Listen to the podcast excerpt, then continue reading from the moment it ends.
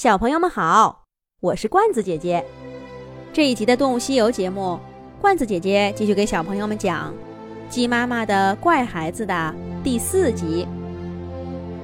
糯米糕不是没带过难带的孩子，有一出生就霸着粮食，不让其他鸡吃的；有小小年纪就到处巡视打架的；还有不知道害怕，老往猫头顶上爬的。但这些都是属于一只鸡的坏毛病，而这个琪琪呢？糯米糕搜肠刮肚，把自己听过的所有育儿经都想了一遍，竟然没有一条能用在琪琪的身上。吃一口米吧，去捉一条虫，别在泥坑里踩。这些话，糯米糕说的嘴皮子都快变软了。可琪琪呢，就是半句都不肯听。他不爱吃米，却专喜欢去泥坑里啄来啄去的。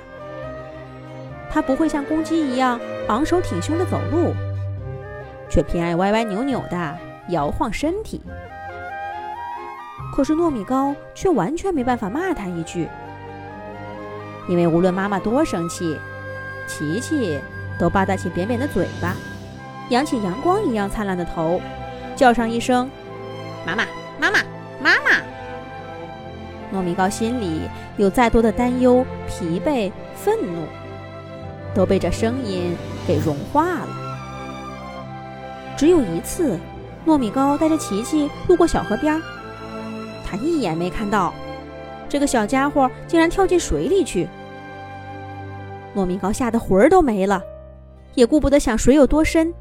一脚踏进去，叼着琪琪飞快地跑出来。你不要命了吗？还是想吓死妈妈？糯米糕大声地吼道。而琪琪回应他的，依旧是那声温柔的“妈妈，妈妈，妈妈”。真是个让人心疼的孩子。糯米糕伸出翅膀，抚摸着琪琪柔软的头顶。慢慢学吧，妈妈有的是耐心。日子飞速流过，暑气渐渐褪去，城市郊外的树林披上霞光似的外衣。糯米糕的孩子们很快都长大了，那些小公鸡们开始像真正的小霸王一样，昂首挺胸的相互找茬打架。小母鸡们也长得快赶上妈妈了。它们都褪去了小绒毛，长出了艳丽的羽毛。而这个时候，琪琪跟他的兄弟姐妹们就更不相同了。公鸡羽毛典型的颜色是红褐色，可琪琪的羽毛却是灰绿色的，羽毛的质感就差异更大了。琪琪的羽毛油油的、滑滑的，像被水洗过似的。紧紧地贴在身上，而不像其他小公鸡一样炸起来，好像时时刻刻都要飞到天上。虽然琪琪更重些，但看起来却比那些兄弟要小很多。这下子，所有动物都知道，琪琪根本不是一只公鸡，而是一只鸭子，还是一只漂亮的野鸭。除了它的妈妈。母鸡糯米糕，谁愿意相信，一只从小叫自己妈妈、妈妈、妈妈的孩子，根本不是自己的孩子呢？糯米糕把琪琪看得更紧了，尤其不许他到水里去。其他的小鸡早就独立生活，只有比妈妈个头还大的琪琪，始终被妈妈紧紧地抱在身边。你的孩子是一只鸭子呀！没有哪位动物敢跟糯米糕说这样的话。糯米糕瘦得厉害，一脸憔悴。他从来没有为养哪个孩子花过这么多的精力。可是这一天，琪琪还是不见了。糯米糕像疯了一样到处找，最后他终于在小河里看见了琪琪。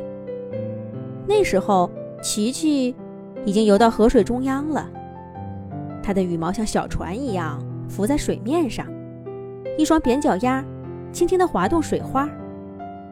突然，它一个猛子扎进水面底下。琪琪，快上来！糯米糕的话还没喊出来，琪琪又在不远处的水面上露出了圆圆的小脑袋。糯米糕松了一口气，看见琪琪游向远处水面上的另一群动物。那些动物长着跟琪琪一样的羽毛，一样在水里开心地畅游着。它们有的时候低头啄一朵水花，有时候又抬起翅膀飞出好远。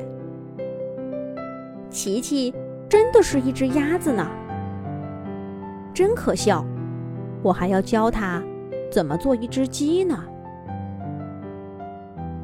糯米糕对自己说道。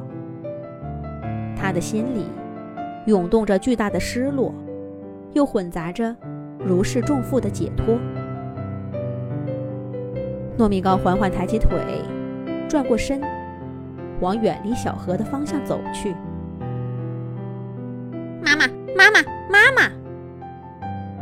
一个暖暖的声音从他身后响起。是琪琪，琪琪从河水里跳出来，抱住了糯米糕落寞的身影。糯米糕回过头，妈妈，妈妈，妈妈！琪琪又一次叫道：“那个奇怪的蛋，那一身软软的绒毛，那个滑稽的走路姿势，那一种从泥坑里抬起来的笑脸。”一起浮现在糯米糕的脑海里。琪琪，糯米糕拥住那身湿滑的羽毛。是小鸡也好，小野鸭也好，小什么也好，它都是我的孩子呀。